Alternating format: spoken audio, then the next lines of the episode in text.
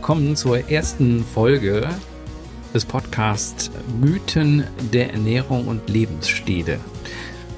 Ich habe mir überlegt, ich mache mal was zum Thema Ernährung. Und viele Menschen sind ja gerade dabei, ihre Ernährung umzustellen, ihr Leben einfach mal auf den Kopf zu stellen. Und darüber möchte ich berichten. Damit ich das so gut wie möglich kann, habe ich mir jemand dazu geholt, der sich damit sehr gut auskennt und ähm, begrüße jetzt in der ersten Folge im Piloten Daniel Lorenzen. Ja, danke Andreas für die nette Einleitung. Genau, dass ähm, dieses Projekt für mich auch das erste Mal, dass ich an einem so professionellen Podcast mitwirken darf. Und ähm, genau, wir dröseln das am besten mal gemeinsam auf. Ähm, ich stelle mich mal kurz vor, ich bin Daniel Lorenzen. Ähm, ich bin 47 Jahre alt, habe äh, ein Kind und bin verheiratet, komme aus dem schönen Buxtehude. Das ist keine Märchenstadt, die gibt's wirklich. In der Nähe von Hamburg ist die.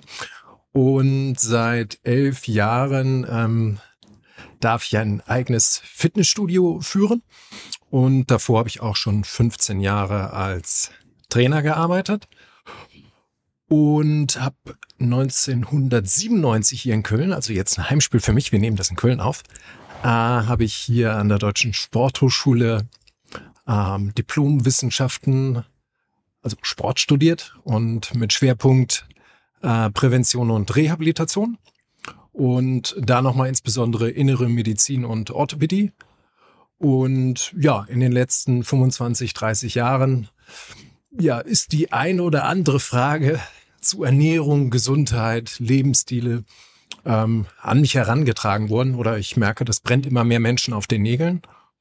Und genau, aus dieser Erfahrungsquelle kann ich schöpfen.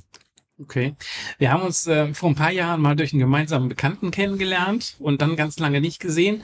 Ähm, dann haben wir uns jetzt vor zwei, drei, vier Wochen, fünf Wochen war das, glaube ich, ähm, bei dir nochmal getroffen, ähm, weil wir ein bisschen was zusammen mit Video im Bereich Video machen äh, gemacht haben für dich und sind dann auf die Idee gekommen, einen Podcast zu machen, weil wir uns Backstage da ein bisschen unterhalten haben, was du so machst. Das ist ja kein gewöhnliches Fitnessstudio, was du da betreibst, sondern ihr äh, macht das ja wirklich ganzheitlich und äh, betreut und beratet da halt auch eure Kunden. Und ähm, hast mir ganz spannende Geschichten erzählt zum Thema Ernährung und ähm, ja stimmt, so sind wir drauf gekommen. Hast, hast, hast viele Dinge äh, bei mir so ein bisschen aufgeräumt, wo ich gedacht habe, hm, das hast du doch eigentlich ganz anders gehört und äh, äh, gesagt bekommen bisher immer. Und äh, du hast dann zu allem gesagt, das stimmt so nicht. Und dann habe ich gedacht, okay, das äh, löst nicht nur bei mir ein Kopfschütteln und eine Faszination aus, sondern sicherlich auch bei den Menschen, die jetzt zuhören. Und das war so der Auslöser, dass wir gesagt haben, wir machen Podcast. Worüber wollen wir denn reden? Wir haben ja schon mal so ein bisschen Themen zusammengefasst, was wir in den nächsten Folgen mhm. oder in den ersten Folgen besprechen wollen. Da geht es zum Beispiel um Zucker. Was, was gibt's da für Mythen? Lass uns doch mal schon mal so ein bisschen anteasern. Ja, können wir gerne machen. Genau. Bei unserem gemeinsamen Gespräch, genau, sind ja schon einige Dinge aufs Tableau, Tableau gekommen und das sind ja auch genau die Dinge, die im Studio an mich herangetragen werden.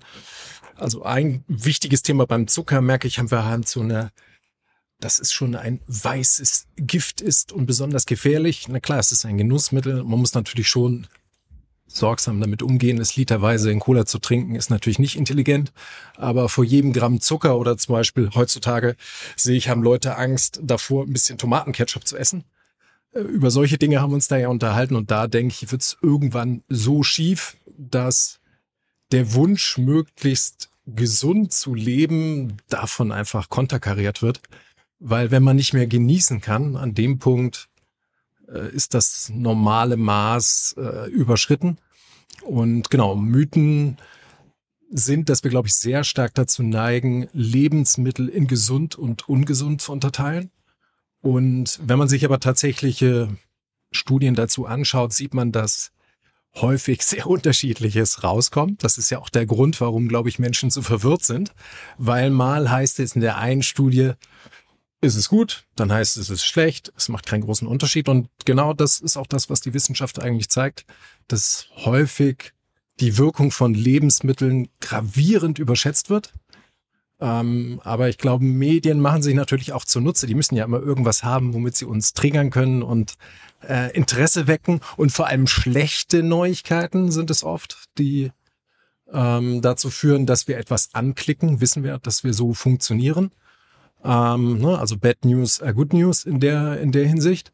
Und ähm, ja, im Endeffekt hinterlässt das dann aber eigentlich nur ratlos die Menschen. Und worum es mir geht, ich bin auch kein Experte für Biochemie, aber ich glaube zum einen, wenn wir das versuchen aus möglichst vielen Blickwinkeln zu betrachten, dann können wir eigentlich die Essenz und das, was unterm Strich wichtig ist, da rausholen und vor allem auch ähm, ich beschäftige mich ja vor allem mit der praktischen Umsetzung. Ich bin nicht ein Wissenschaftler, sondern wir wollen das auch ganz einfach handhaben, so dass man daraus wirklich auch ein praktisches, äh, ja, ein praktisches Tun ableiten kann, äh, damit es nicht äh, ja eine akademische Turnübung bleibt, die niemandem weiterhilft.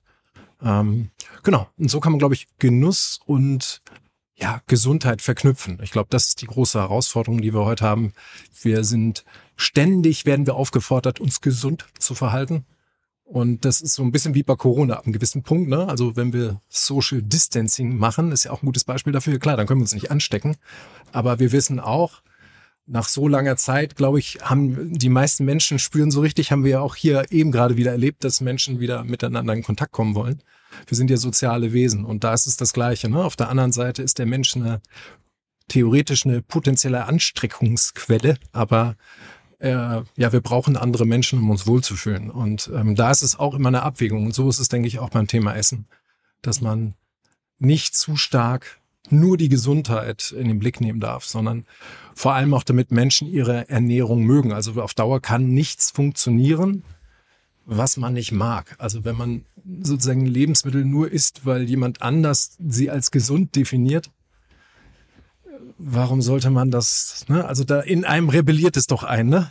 Also aber das, aber das ist ja, das ist ja eine Sache, die, die findet ja tatsächlich so auch statt. Ähm, also ich bin ja der Meinung, der Trend geht ja tatsächlich wieder dahin, dass die Menschen sich viel, viel mehr mit Ernährung beschäftigen, ja, und äh, auch ihr Leben beleuchten. Das war ja. früher nicht so. Das hat vielleicht auch so ein bisschen mit dem Generationswechsel zu tun, dass die Leute auch äh, in, intensiver auf ihre Arbeit gucken, ja. auf ihre Arbeitszeit, Lifetime äh, mhm. Äh, Balance, ähm, nee, Work-Life-Balance, so heißt es, auf ihre Work-Life-Balance gucken und äh, da gehört ja dann irgendwann die Ernährung auf jeden Fall mit dabei.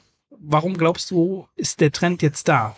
Also wieso, oder war es früher genauso und man hat dann aber über die Medien nicht so viel darüber berichtet?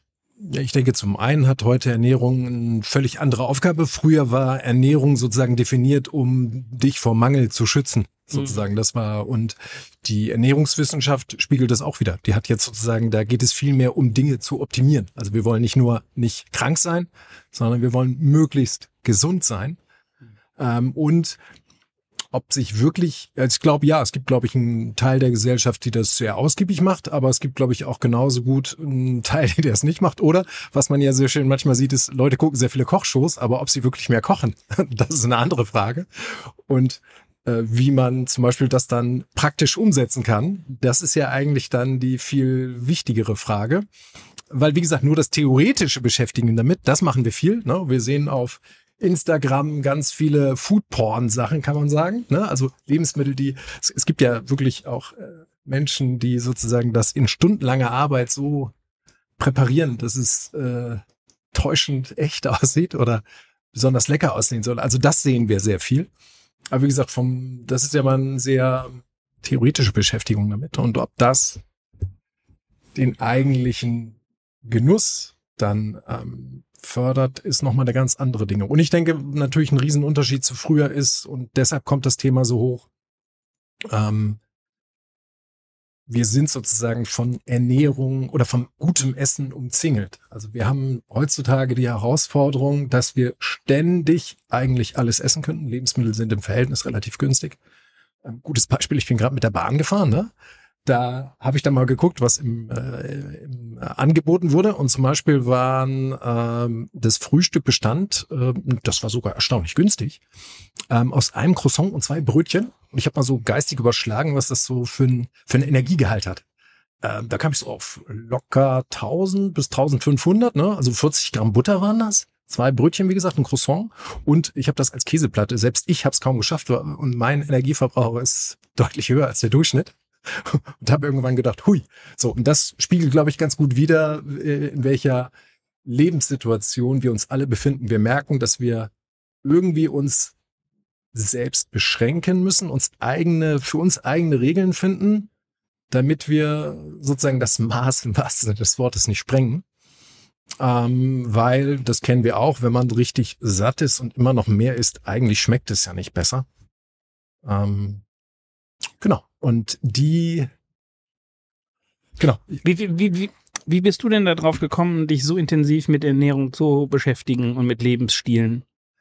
Ja, ich glaube, das hat wirklich sehr viel damit zu tun. Zum einen spürt man ja einfach, dass es mir Spaß macht, das zu tun. Und ähm, das Tolle ist, als Sportler hat man eine etwas andere Blickrichtung drauf als ähm, muss die denn anders sein? Ja, die muss anders sein, weil man als Sportler nämlich folgenden, äh, da weiß man, dass dank Essen man leistungsfähig sein kann. Mhm. Und heute stehen Kalorien unter Generalverdacht. Ne? Also heute ist so, dass man immer denkt, uh, also wir sprechen ja auch bei Zucker von, da können wir schon mal einen schönen Teaser, leere Kalorien. Das drückt das ja genau aus. Es ist einfach nur Energie ohne Mikronährstoffe. So.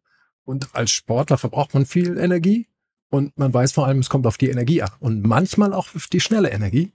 Ähm, weshalb man immer sehen kann, dass es bestimmte Anwendungsbereiche gerade im Sport gibt, wo wir sehen, dass Kohlenhydrate und auch schnell verdauliche Kohlenhydrate einfach leistungsfördernd sind, unsere Konzentrationsfähigkeit steigert. Das gibt's auch übrigens für diverse psychische Tests, wo man das hier schnelles Denken und langsames Denken von Daniel Kahnemann, das ist zum Beispiel äh, der Nobelpreisträger für Wirtschaft, da gibt es auch unzählige Beispiele in seinem Buch, wo man eindeutig sehen kann, dass wenn wir sozusagen unterzuckert sind, dann machen wir einfach mehr Fehler. Wir sind, äh, wir können uns nicht mehr anstrengen. Ähm, und oder, wenn man zum Beispiel länger Auto fährt, merke ich das zum Beispiel immer, dass, dass man dann merkt, man kriegt Lust, irgendwas Zuckriges zu essen, weil man die ganze Zeit sich konzentrieren muss. Und das wäre jetzt aus meiner Sicht zum Beispiel ein Anwendungsbereich, wenn man das merkt. Warum soll man da nicht ein bisschen Zucker essen? Bevor man einen Unfall baut als Beispiel. Ähm, ne, das heißt, Dinge sind nie einfach nur schlecht, sondern worum es uns hier eigentlich geht, ist, wir wollen sozusagen so Beispiele geben, wie man Dinge intelligent anwendet. Ähm, weil Lebensmittel haben einfach bestimmte Eigenschaften und je nach Situation sind die mal mehr nützlich und weniger. Ne? Und natürlich ist nicht nützlich, wenn ich schon vollgefressen auf dem Sofa liege und dann noch äh, mir noch Berge von Eis und alle möglichen reinhau. Wobei kann man auch mal machen, ne? wenn jetzt man einen Geburtstag hat oder so, aber wenn man das sozusagen als Angewohnheit hat, klar, dann ist es auf Dauer natürlich schädlich. Dann würde es der Gesundheit tatsächlich schaden. Ich freue mich auf die erste Folge. Es wird um Zucker gehen. Aber ja. wir haben auch noch weitere spannende Themen. Wir werden über Kohlenhydrate reden, wir werden über Fast Food reden. Also ich empfehle, diesen Podcast zu abonnieren für alle Leute, die sich mit dem Thema Ernährung und Lebensstile auch beschäftigen. Wir werden mit Mythen aufräumen. Ich freue mich drauf. Ich freue mich auch drauf und bis bald. Tschüss.